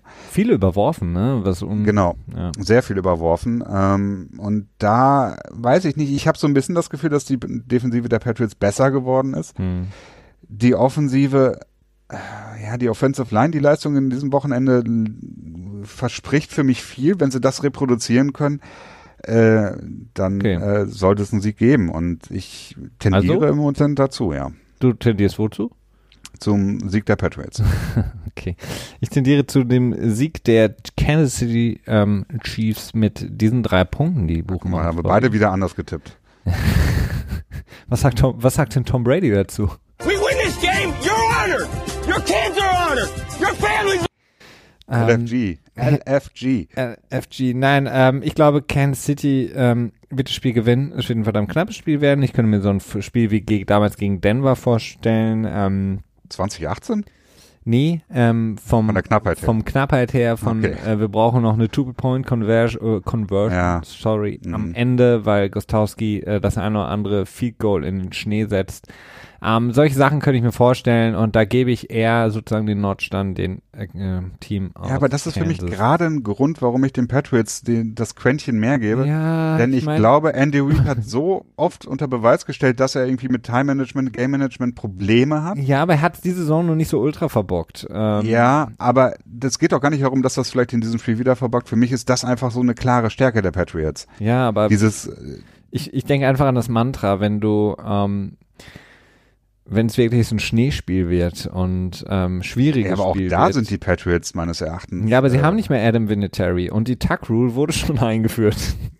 es gibt keine neue Regel, die die Patriots irgendwie herbeiführen könnten. Ja gut, aber jetzt an diesem Wochenende haben sie auch bei minus äh, minus 20 Grad Fahrenheit waren es, glaube ich. Minus ich keine Ahnung. 6 sind das, ne? Äh, ja, irgendwie sowas um den Dreh. Und jetzt, äh, ich, hab, ich kann gerade nochmal eben schauen, was sagt der Wetterbericht. Für Kansas City, ja, okay, minus 21. Das ist natürlich eine andere Hausnummer, ne? Ja, minus 21. Das wird. Aber das sind dann auch Spiele, wo das Laufspiel wieder wichtig wird, ne? Und ja. da mh, hm, haben wir die Laufdefensive der Patriots oft ziemlich mies gesehen. also wir werden die Laufoffen, ja. Wir werden es morgen noch ausführlicher besprechen in unserem Pets-Pod für alle, die Interesse dann daran haben. Da geht es dann ähm, komplett nur um äh, das Spiel gegen die Chargers und dann natürlich das Spiel gegen Kansas City. Äh, ich tippe auf sie, Christian tippt, äh, tippt auf New England. Damit haben wir so das äh, Divisional und auch das, den Ausblick aufs Conference ähm, Weekend abgeschlossen. Ähm, Christian, wir haben noch ein, zwei Punkte. Ich würde dich eine, einen kurzen Take äh, erbitten. Ähm, was sagen deine Insider ähm, zur Situation um Antonio Brown?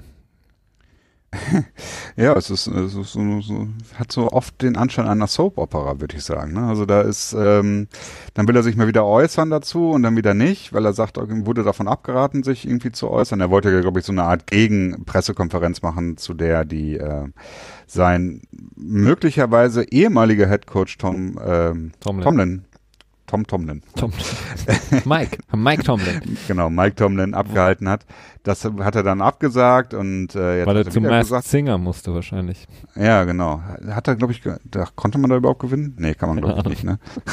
okay, aber was, erraten werden. Äh, wir hatten ja häufiger schon Trade Talk Gerüchte, ja. Odell Beckham etc. pp. Ähm, jetzt heißt es, es sind keine Gerüchte, sondern es wird hinter den Kulissen wirklich schon diskutiert. Was kann man äh, oder wie ist die Situation mit Antonio Brown ähm, für alle, die nicht so drin sind? Ähm, vielleicht brichst du es einmal kurz runter, welche Optionen hat sowohl Antonio Brown als auch die Steelers? Ja, Antonio Brown hat im Prinzip nur die Option, sich mit dem anzufreunden, was die Steelers entscheidet, oder halt äh, einen Holder zu betreiben. Also er hat nicht so viele äh, Optionen. Er kann natürlich auch vielleicht wieder Wogen glätten oder so, aber es sieht im Moment nicht so aus, als wenn er das will. Ich glaube, im Moment will er einfach nur seinen Weg aus Pittsburgh äh, sich heraus ähm, streiten oder wie auch immer. Zu ihm, er ist 30 Jahre alt und steht halt noch drei Jahre unter Vertrag zu sehr erschwinglichen 13 Millionen im Schnitt, wenn er getradet würde. Das Problem für die Pittsburgh Steelers ist, dass halt ähm, ungefähr 20 Millionen in Dead Money mit einem Trade quasi einhergehen würde.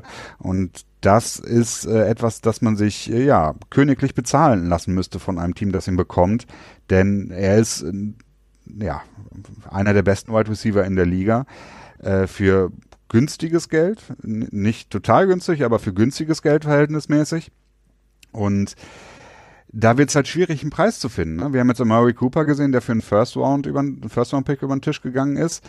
Ähm, Antonio Brown ist sicherlich mehr wert. Hm als Amari Cooper. Nun ist natürlich die Frage, ist der First Round Pick für Amari Cooper äh, quasi so eine normale Messlatte oder ist das quasi auch schon eine Sache, die andere Umstände hatte? Ähm, deswegen weiß ich nicht, ob man dann sagen kann, okay, Antonio Brown muss zwei First One Picks bringen oder ein First and Second oder sowas oder First and, and Plus oder so. Es ist schwierig, denn Antonio Brown bringt natürlich dann auch wieder diese ominösen Character-Issues mit sich, also so eine so eine Art Diva-Receiver, wie es dann immer so schön heißt. Ich finde das immer ein bisschen nervig. Er, naja, es ist halt nicht immer so leicht mit ihm umzugehen, aber es ist eine extrem interessante Geschichte und ich bin sehr gespannt, wie viel Markt da ist. Denn eigentlich sind die Steelers in einer ziemlich verzwickten Situation, ähm, die nur dann interessant für sie werden kann, wenn es halt wirklich äh, einen, einen Bieterwettstreit gibt am Ende. Absolut. Und vor allen Dingen auch, ähm, ich meine, wir hatten das auch schon häufiger besprochen. Es ist eigentlich für die Generation ähm, Football jetzt so ungewöhnlich, einen Spieler wie Antonio Brown auf dem Markt zu haben wirklich für ihn traden zu können. Ähm, wir hatten, ähm, gut, Gruden äh, gibt uns immer wieder was Neues, worüber wir schmunzeln können, aber wenn wir jetzt mal von Gruden weggehen, haben wir eigentlich ähm, heutzutage in der neuen Ära kaum noch einen Spieler, der dieses Potenzial wie Antonio Brown hat mhm. und auf den Markt kommt. Also wenn zum Beispiel Darneken zu und äh, Peyton ja, Manning waren noch, so die letzten. Ja, ne? aber auch die sind halt noch so ein Stückchen drunter, muss ich sagen. Also Gronk zum Beispiel, sein der Trade, der berichtet wurde zu Detroit, ähm, selbst der wäre nicht, hätte nicht das Potenzial von Antonio Brown, weil Gronk offensichtlich nicht mehr der Gronk der letzten drei Jahre ist. Ja, obwohl er im letzten, das konnte man natürlich Anfang dieses Jahres noch nicht so ganz nee, wissen. Ne? Konnte man noch nicht so ganz wissen, aber ähm, es ist halt so ein Generational Player, Talent, whatever. Das kommt eigentlich nicht auf den Markt und deswegen ist es extrem interessant, was dabei rumkommt. Äh, Mary Cooper bin ich ja der großen Meinung, dass man extrem überbezahlt hat. Ähm, vor allen Dingen, weil er einfach bei weitem noch nicht so teuer ist. Ja, und ähm, auch wenn man bedenkt, dass Golden Tate nur äh, einen Drittrunden-Pick dann am genau. gekostet hat. Ne? Und ähm, deswegen, Mary Cooper darf irgendwie keine Richtlinie sein. Das heißt dann aber, es ist noch schwerer abzuschätzen, was ist Antonio Brown dann wert. Also das wird wirklich eine Ja, es wird ein Bieterwettstreit. Ja. Also es wird, ähm, es wird, es sieht so aus, als wenn, als wenn das Verhältnis nicht mehr gekit, äh, gekittet wird werden können, denn es ist jetzt auch nicht der erste Vorfall gewesen. Also wir hatten den Facebook Live Incident, wo quasi Antonio Brown Facebook Live angeschaltet hat und im Hintergrund war Tomlin zu sehen, wie er sagte, bitte filmt das nicht. Und er hat quasi in dem Moment live auf Sendung geschickt. Also das war so. Und dann jetzt die Geschichte der Auseinandersetzung mit Ben Roethlisberger war jetzt halt einfach die, ähm, tja, der Tropfen, der das Fass, ein Tropfen ist vielleicht auch ein bisschen zu wenig, aber es hat auf jeden Fall das Fass zum Überlaufen gebracht. Die Kelle. Mehrmals in diesem, die Kelle, ja, vielleicht das.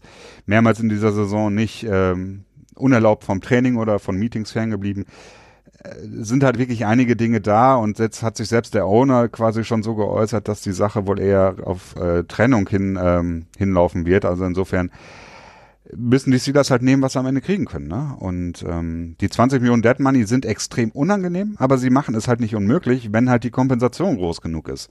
Wenn sie jetzt am Ende nur einen Second Round Pick kriegen, dann wäre es natürlich ein Desaster ja. am Ende. Absolut. Das Aber es geht, glaube ich, am Ende nicht darum, für die Steelers irgendwie ein Value zu generieren. Es geht am Ende nur darum, äh, aus einer blöden Situation rauszukommen und noch das Beste daraus zu machen. Absolut. Und vor allen Dingen auch das Team für die Zukunft nicht zu sehr zu belasten und zu schaden. Ähm, auf sowohl sportlich als auch finanziell natürlich, beziehungsweise auch ähm, Team-Chemie-mäßig. Ja, das sind extrem viele Sachen. Das wird extrem spannend zu sehen sein. Christian, lass uns die letzten paar Minuten, die wir noch haben, kurz ähm, zwei Sachen abarbeiten und zwar einmal ein paar News zu den Coaches angesprochen. Ähm, es gibt in erster Linie ähm, die Assistant Coaches ähm, beziehungsweise Coordinators, die gesigned wurden. Nathaniel Hackett, ähm, der in Jacksonville nicht geschafft hat, Blake Bortles zu einem Franchise Quarterback zu machen und beziehungsweise vielleicht war es auch nicht seine Schuld. Ähm, er ist neuer OC der Green Bay Packers. Ähm, die Arizona Cardinals suchen verzweifelt noch einen ähm, Offensive Coordinator. Da werden mehrere Namen momentan besprochen. Mike McCoy, ehemaliger Head Coach in der Liga, Jim Bob Cooter, der bei den Lions war. Und ähm, auch noch De Filippo, der seinen Posten dieses Jahr verloren hatte und noch auf der Suche ist. Die Jets haben äh, ja neben ihrem Head Coach Adam Gase jetzt auch noch Greg Williams geholt. Ähm, der Interims-Headcoach der Browns war, äh, wird spannend zu sehen. Komisch, komisch, dass nur ein Defensive Coordinator-Job bei rumgekommen ist, wo er doch immer so viele ähm, Angebote hat. Ja, aber er musste sich dafür nicht vorstellen. Also ah, er hat, okay. er, er, das, es gibt da so ein, ähm, im äh, Online gibt es dann so ein Online, ähm, wie man das so kennt, wenn man sich irgendwo bewerben will, online, jetzt hier äh, online bewerben und dann rechts daneben ist ein Button, wenn Sie Greg Williams sind, klicken Sie hier. Und dann klickst du und hast den Job direkt. Das heißt, ah, ja, okay. ähm, der musste sich nicht bewerben, ist dann direkt jetzt Jets Head Co äh, Defensive Coordinator geworden. Die Jets haben es an auch erst danach erfahren, weil er sich den Job selber gegeben hat. Ähm, Adam Gaze, der sehr viel für Furore schon gesorgt hat aus seiner ersten Pressekonferenz. Ich dachte erst, ähm, das böse Internet macht sich wieder über jemanden lustig, der vielleicht eine Krankheit oder ähnliches hat, aber offensichtlich ist das nicht der Fall. Er guckt wirklich immer so. Ähm, die, das Internet war auf jeden Fall voll davon. Ähm, genau. Und Gary Kubiak, äh, der ehemalige Head Coach der Denver Broncos, ist jetzt ähm, Offensive Advisor, was auch immer das dann in dem Moment heißt. Ja, das ist der Posten, der deinem Sohn äh, eine Möglichkeit gibt, als Positional Coach auch bei dem Team zu arbeiten. Bei den Minnesota Vikings. Genau. Soweit, ähm, oder hast du noch was? Ja, Brian Flores, ich weiß nicht, ob wir das letzte Woche erwähnt nee, hatten, wir waren uns eben mhm. vor der Besprechung nicht so ganz sicher, scheint ähm, so sicher Head Coach von den Dolphins zu sein, wie es ähm, Josh McDaniels im letzten Jahr bei den Colts war. Also das scheint so, so sicher zu sein, wie es sicher sein kann, ja. was auch immer das heißen mag. Ähm, und Josh McDaniels war ja auch eine absolute Ausnahme. Äh, der wird also weg sein, der Defensive Coordinator oder de facto Defensive Coordinator von den Patriots. Und äh, Vic Fangio waren wir uns nicht so ganz sicher, ne? ob wir das letzte Woche schon erwähnt hatten, oder? Nee, wir hören, äh, wir hören immer sehr, wir bereiten uns immer sehr gut vor, indem wir nicht hören, was wir vorher gesagt haben. Genau, neuer Head Coach, ähm, der, äh, wo ist Denver Broncos. Denver Broncos, Entschuldigung, genau. Ähm, ja, ich glaube, vielleicht äh, ist Brian Flores ähm, schon mit äh, den Miami Dolphins eigentlich sicher und dann ruft ihn, weiß ich nicht, kurz nach äh, dem vielleicht Super Bowl an äh, der Bill Belichick und sagt, du, ich könnte dir auch einen offiziellen Titel geben.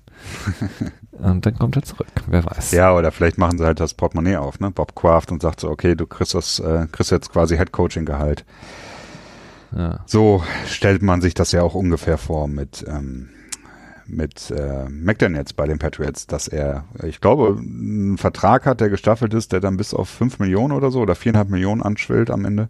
Also ist schon ein dicker Vertrag. Ja, kann Gruden nur lachen mit 10 Millionen im Jahr. Ja gut, aber der ist auch Head Coach und nicht Offensive Coordinator, ne? Ja, er ist beides. Ähm, kurz schließen, womit wir gestartet haben. Ähm, Quarterback Kyler Murray, der jetzt sich für den NFL Draft angemeldet hat, frisst gerecht. Ähm, er hat sich, wie gesagt, entschieden als Heisman Trophy Gewinner ähm, in der NFL sein Glück zu versuchen, nachdem er vorher versucht hatte, von den Oakland A's äh, aus der MLB einen Vertrag zu bekommen, was relativ schwierig ist, denn das hätte gegen geltendes Ligarecht verstoßen.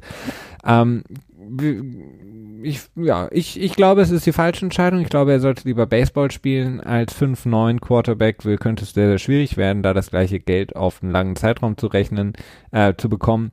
Christian, du bist der Überzeugung, dass er lieber in der NFL spielen sollte, weil es da finanziell für ihn besser laufen könnte.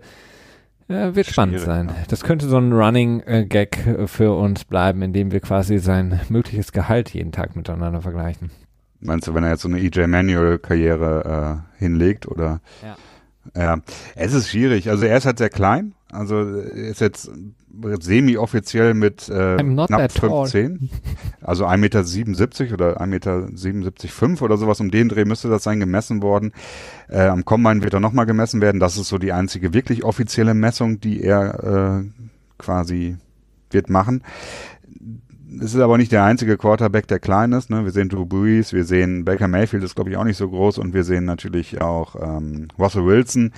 Die sind äh, das Gegenbeispiel dafür, dass man als Quarterback eine gewisse Mindestgröße erreichen muss. Aber es macht es auf jeden Fall leichter und ja, ich weiß es nicht.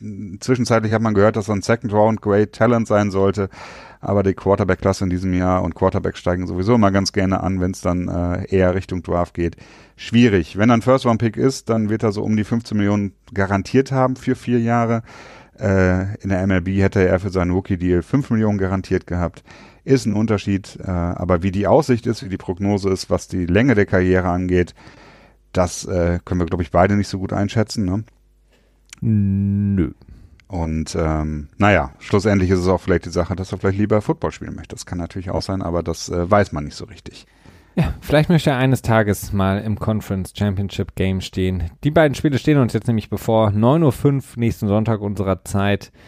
Die Rams zu Gast bei den Saints und dann um 0.40 Uhr New England gegen Kansas City. Für alle, die jetzt vielleicht morgen im Büro bei der Arbeit ähm, noch versuchen, den Montag frei zu bekommen. Viel Glück, ähm, denn ähm, das wäre auf jeden Fall sinnvoll, um das Spiel dann entspannt live gucken zu können. Ähm, das war's soweit, Christian, von meiner Seite. Ich danke dir für deinen Input danke heute auch. mal wieder. Ähm, und ich wünsche euch allen ein wunderschönes, ähm, ja, restliches Woche, eine wunderschöne restliche Woche, wunderschönes Wochenende mit den vorletzten Spielen in der NFL. Macht's gut, bis nächsten Dienstag. Ciao.